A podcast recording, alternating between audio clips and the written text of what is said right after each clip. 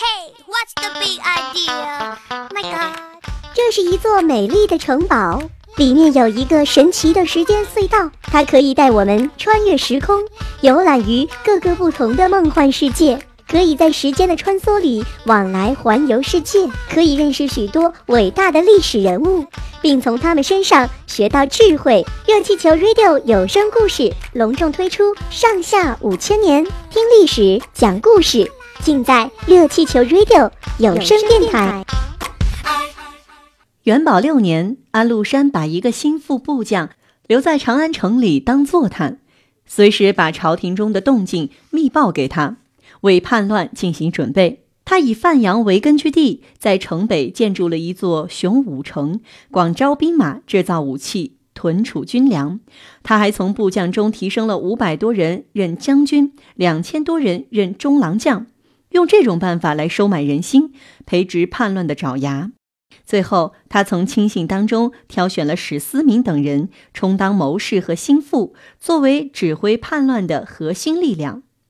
安禄山叛乱的迹象逐渐明显起来，朝廷的一些大臣和一些节度使也逐渐察觉到了。他们多次提醒唐玄宗，要玄宗采取措施加强防范。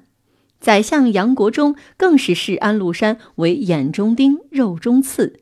多次奏明玄宗说安禄山要谋反，可是玄宗怎么也不相信，反倒说安禄山这个人，我待他不薄，他怎么能反叛我呢？咱们东边和北边的边境还要靠他来守，你们不必担心。眼看着安禄山的势力逐渐壮大，统帅着军队的三分之一，杨国忠感到自己的宰相交椅已经是岌岌可危了。他一方面加紧在唐玄宗面前游说，另一方面暗中查询安禄山安插在京城的探子。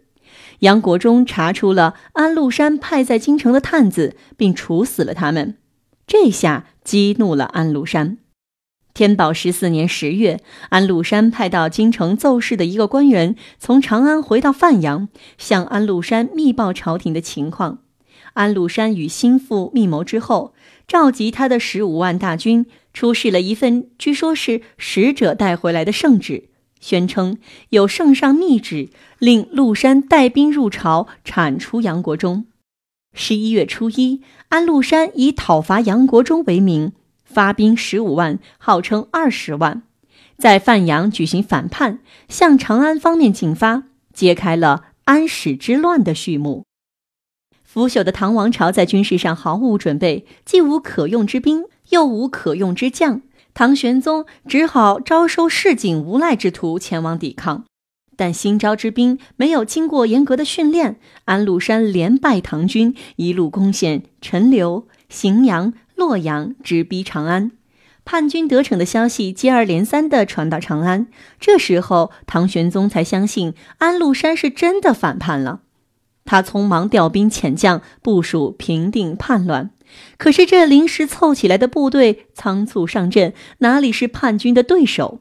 尤其是潼关失守后，长安失去了最后一道屏障。杨国忠主张出逃蜀中，于是唐玄宗带着杨贵妃和一些皇亲大臣出走四川。行至马嵬驿时，随行军士鼓噪不全，骚乱中杀死了杨国忠，并强迫唐玄宗。杀死杨贵妃，玄宗无可奈何，忍痛派人缢死了杨贵妃。随后，唐玄宗跑到四川成都去了。安禄山军队占领了长安。唐天宝十五年，唐玄宗退位，太子李亨即位，改元至德，就是唐肃宗。他任用郭子仪等大将，调集了西北各路军队，准备反攻长安。七百五十七年，安禄山集团发生内讧，唐军趁机收复了长安和洛阳。